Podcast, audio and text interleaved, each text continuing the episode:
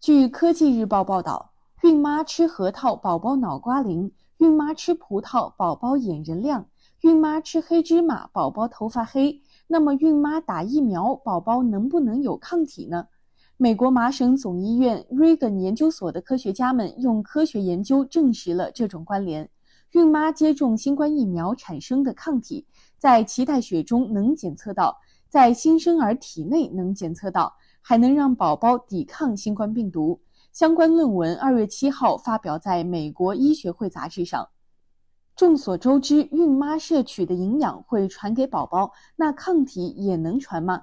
妈妈传给宝宝的抗体分为两种：胎传抗体和乳传抗体。一位不愿透露姓名的专家对记者表示，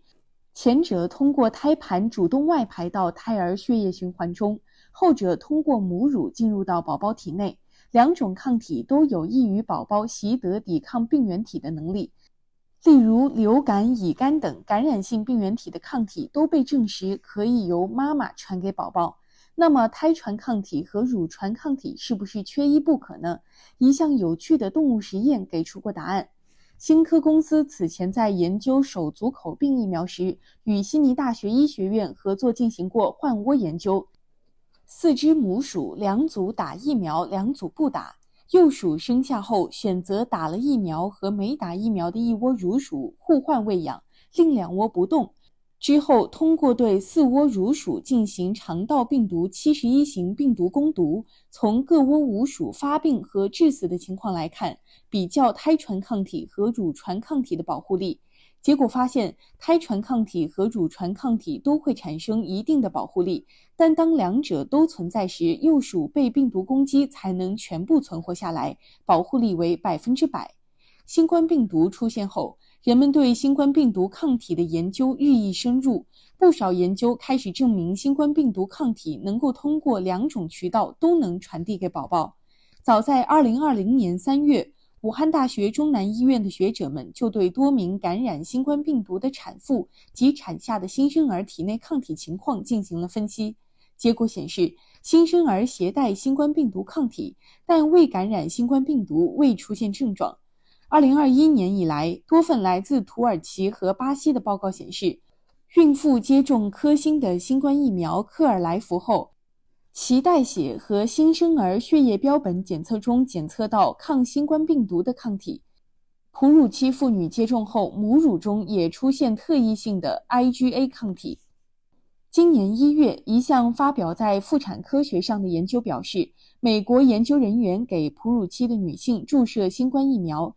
却在婴儿体内检测到新冠抗体，证明母乳能够把新冠抗体传给婴儿，并让他们获得新冠免疫力。那么，妈妈传给宝宝的抵抗力能持续多久呢？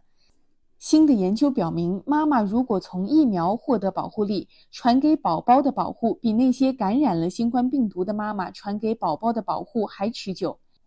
美国麻省总医院 Reagan 研究所研究人员把77名接种疫苗的孕妇和十二名妊娠期的新冠病毒感染患者纳入研究。六个月时，研究人员观察了接种疫苗的母亲所生的二十八名婴儿，发现百分之五十七仍然可有检测到抗体。相比之下，感染过新冠病毒的母亲所生下来的十二名孩子中，只有一名还有抗体，占百分之八。可见，多数接种疫苗的母亲的婴儿在六个月时具有持续的抵抗力，而很多感染者的婴儿已经检测不到。和吃核桃、葡萄不同，准妈妈们对于接种新冠疫苗有顾虑，它到底安不安全？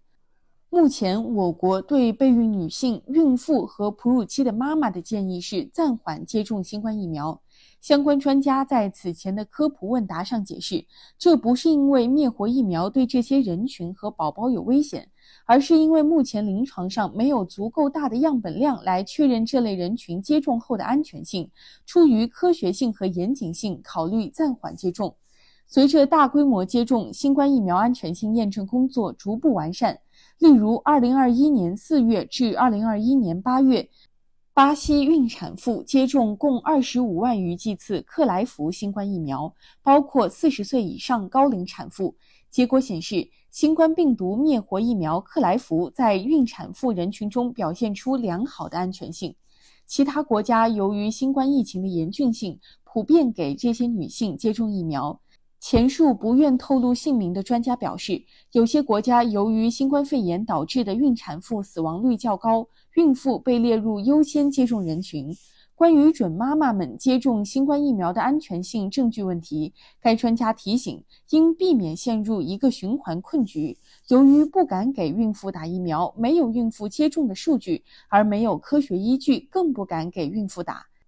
他认为，当前全球疫情仍在高位流行，应提前部署科学论证，为这一群体通过疫苗获得新冠免疫力做好准备。中国疾控中心专家也曾指出。利用新的科学证据调整疫苗接种程序、疫苗政策和接种计划安排，巩固疫苗带来的群体免疫，维持保护性免疫，是中国走出大流行的关键。感谢收听羊城晚报广东头条，我是主播经纬。